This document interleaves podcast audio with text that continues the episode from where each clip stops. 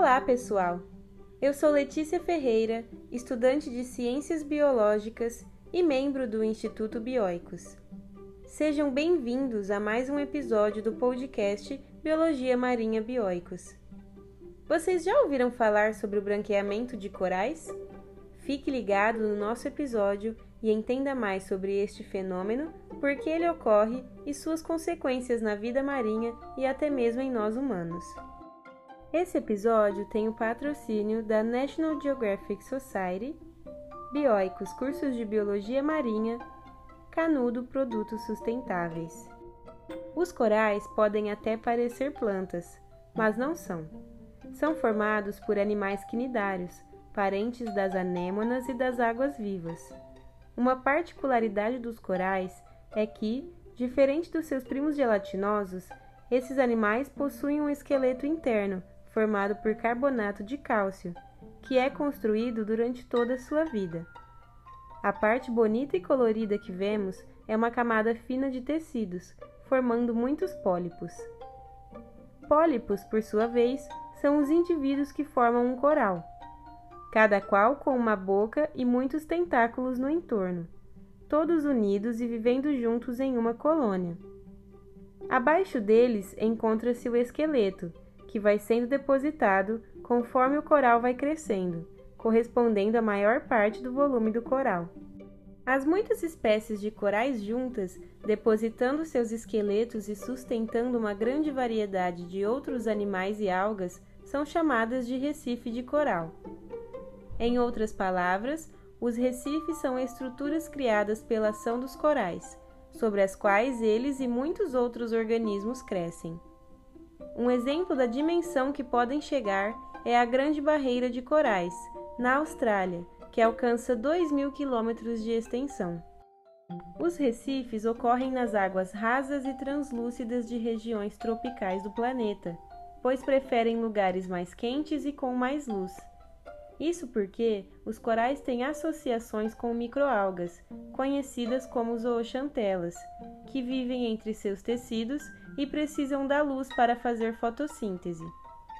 Apesar de a maioria dos corais ser carnívora e capturar o alimento com seus tentáculos, é dos produtos da fotossíntese dessas algas que vem a maior parte da sua nutrição.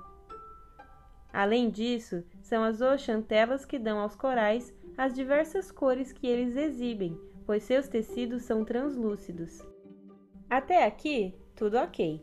Falamos um pouco sobre os corais. Mas por que é que eles estão ficando brancos?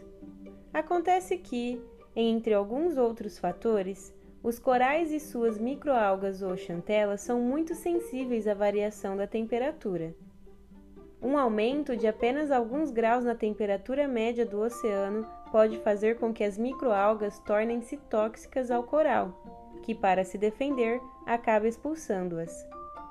Uma vez que seus tecidos são transparentes, ao perder as algas, o coral passa a exibir a cor do seu esqueleto, branca. Por isso, este fenômeno é conhecido como branqueamento dos corais. Mas o problema do branqueamento não é apenas a perda das cores. Ao expulsar as algas, o coral perde também sua principal fonte de alimento. Se o estresse, no caso, o aumento da temperatura, durar pouco e for pouco intenso, as zooxantelas podem voltar a habitar o coral e este se recupera.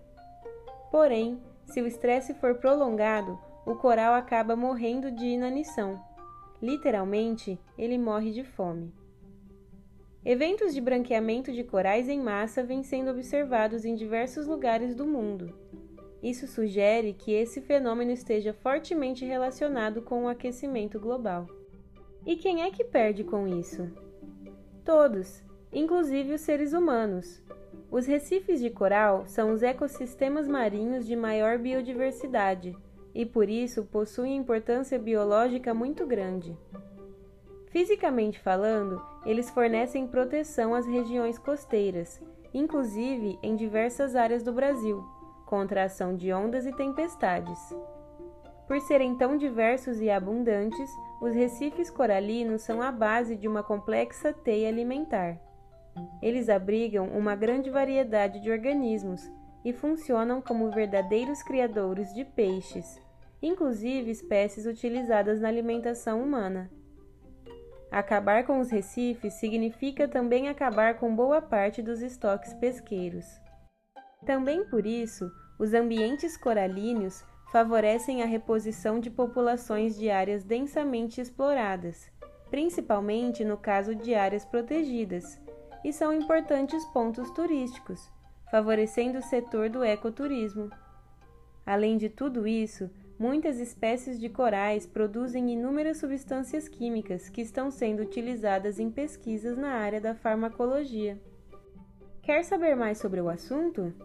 O documentário Em Busca dos Corais, em inglês Chasing Coral, lançado em 2017 pelo Netflix, traz imagens espetaculares do mundo subaquático e aborda com mais detalhes o fenômeno assustador do branqueamento dos corais.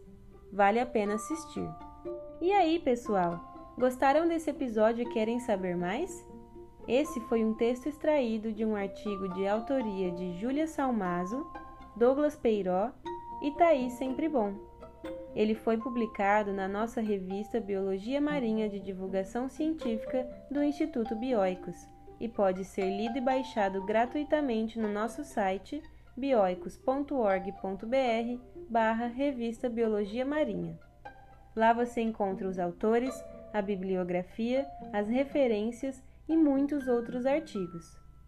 E se você quiser ajudar nas atividades do Instituto, nós trabalhamos com uma vaquinha virtual. É só acessar o link na descrição desse episódio.